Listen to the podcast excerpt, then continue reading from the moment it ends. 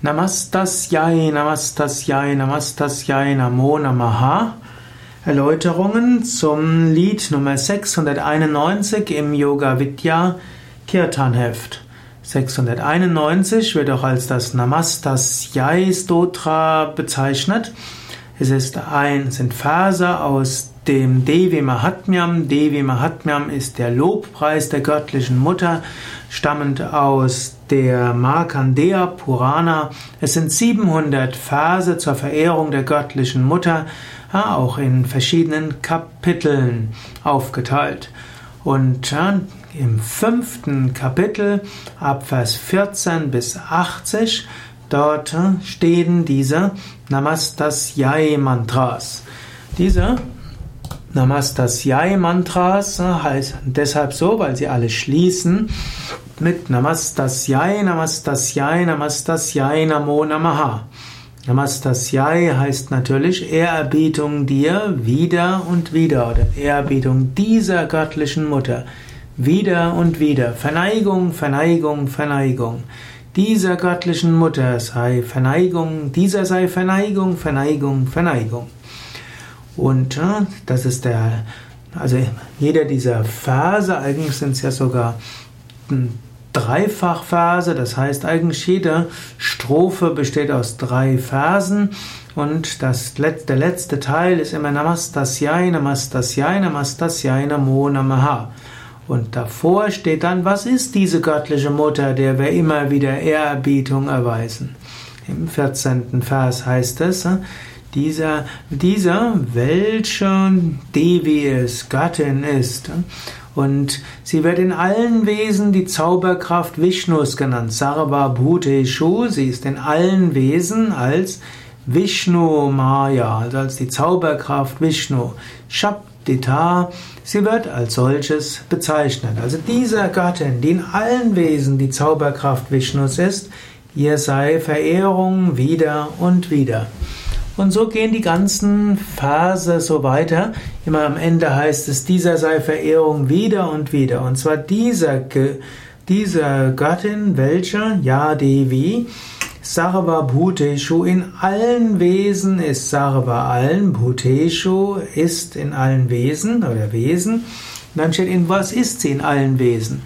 In dem 17. Vers, sie ist in allen Wesen Bewusstsein. Also sie manifestiert sich in allen Wesen als Bewusstsein. Dann im nächsten 20 bis 22, sie manifestiert sich in allen Wesen in der Gestalt als Buddhi, als Intelligenz. In 23 bis 25 heißt es, sie manifestiert sich in allen Wesen als Schlaf, als Schläfrigkeit. Dann als nächstes als Kshuddha, als Hunger als Chaya, auch als Schattenreflexion, als Fantasieerscheinung. Und so werden verschiedene aufgezählt, was heißen soll, letztlich in jedem Wesen alle Kräfte sind die göttlichen Mutter, sowohl das Schöne wie auch das weniger Schöne. Also natürlich Bewusstsein und Intelligenz und die Vishnu-Kraft, das sind alles schöne Dinge. Aber auch Schläfrigkeit, auch das ist die göttliche Mutter auch Hunger, auch Schatten, auch Unwissenheit, natürlich auch Shakti, höchste Kraft, aber sie auch Trishna, Durst, Verlangen und Gier. Sie ist auch Kshanti, Geduld und Vergebung. Die göttliche Mutter ist auch die Geburt. Sie ist äh, die Geburt von allen. Sie ist auch Schamhaftigkeit und Bescheidenheit. Sie ist auch Ruhe und Stille. Sie ist Glaube, Shraddha und Vertrauen. Sie ist Kanti, Schönheit. Sie ist Lakshmi, sie ist Glück und Reichtum. Sie ist auch Vritti, Aktion, Bewegung und Dynamik. Sie ist Smriti, Erinnerung. Sie ist Daya, Mitgefühl. Sie ist auch Tushti, Zufriedenheit. Letztlich ist sie Matri Rupena, die Mutter aller Wesen. Sie ist Branti, sie ist auch das Umherwandern, auch die Verwirrung und der Zweifel. All das ist die göttliche Mutter. Hm, sie ist auch hm, das höchste Bewusstsein und sie ist auch in allen Sinnen und sie ist auch jenseits aller Sinne. So dient diese Strophe dazu zu erkennen, wir sind nicht wirklich so frei, wie wir denken. Wir sind letztlich ein Geschöpf in den Händen der göttlichen Mutter.